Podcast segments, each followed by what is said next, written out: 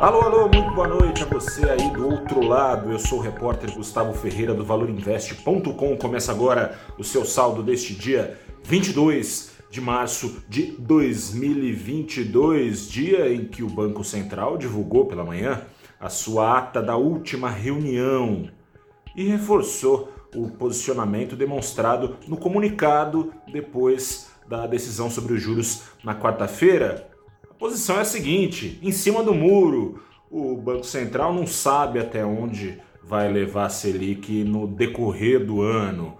Na última reunião, na quarta-feira passada, a Selic subiu de 10,75% para 11,75% e veio o aviso de que irá até junho aos 12,75% ao ano. E depois, depois vai ficar para depois decidir. A verdade é que os riscos, conforme o próprio Banco Central admite, eles vinham se agravando mesmo antes da guerra. Os riscos inflacionários, a inflação vinha, nas palavras do Banco Central, elevada, mais persistente do que supunha, uma surpresa. Faço aqui palavras descritas na ata da última reunião do Copom, o Comitê de Política Monetária.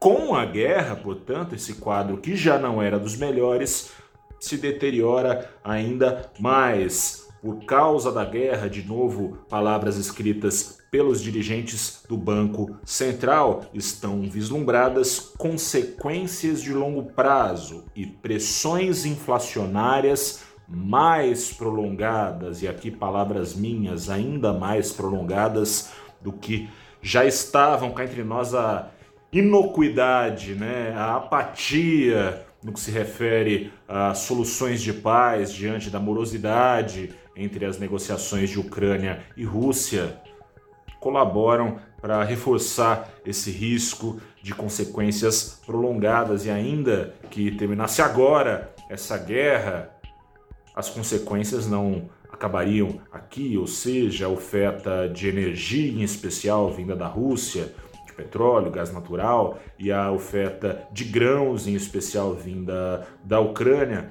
essa oferta não se consertaria como aos níveis que estavam antes. Isso pode demorar, aliás, até mais de ano para acontecer. São grandes as sanções contra a Rússia, são grandes os efeitos de destruição na Ucrânia. É um panorama que retroalimenta os riscos nacionais. O Banco Central destaca, de novo, na verdade, alguns deles que podem se agravar em ano eleitoral, em ano de inflação e de inflação ainda mais forte por causa da guerra.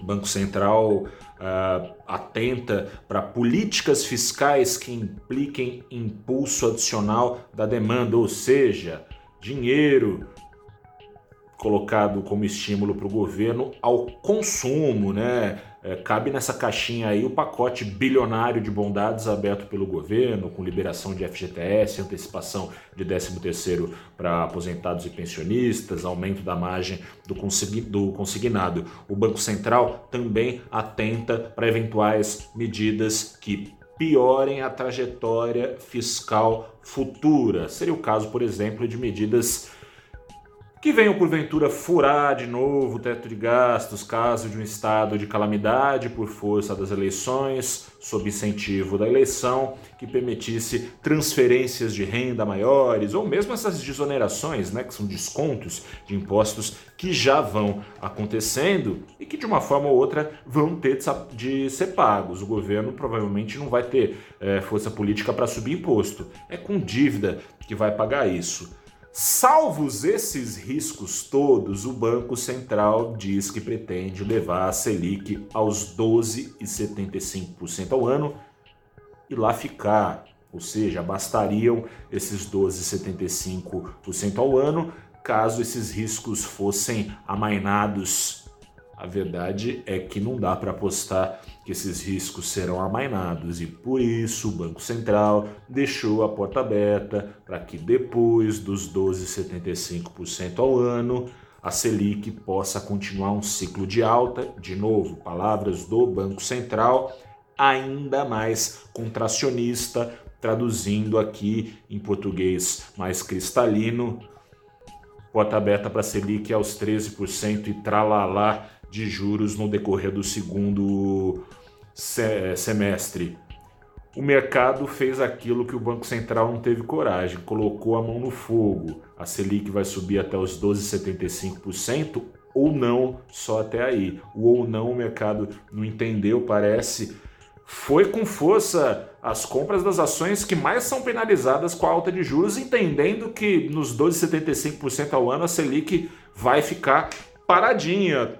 Tomara, né? Enfim, colocar a mão no fogo pode queimar, mas o Ibovespa hoje foi levantado em quase 1%, 0,96%, aos 119.272 pontos, maior patamar desde setembro do ano passado. O dólar, por sua vez, segue a sua rota de queda do, das últimas semanas. O dólar foi derrubado em mais 0,6%, foi a R$ 4,91, menor patamar desde junho do ano passado. Nem parece que tem guerra, nem parece que tem inflação no calcanhar, mordendo ainda mais. Esperança é uma coisa bonita, o problema é que nesse caso pode até queimar. Eu sou o repórter Gustavo Ferreira do valorinvest.com. Fico por aqui. Boa sorte a você que resolveu colocar a mão no fogo. Eu vou deixar a minha por aqui. Grande abraço, até a próxima, boa noite, tchau.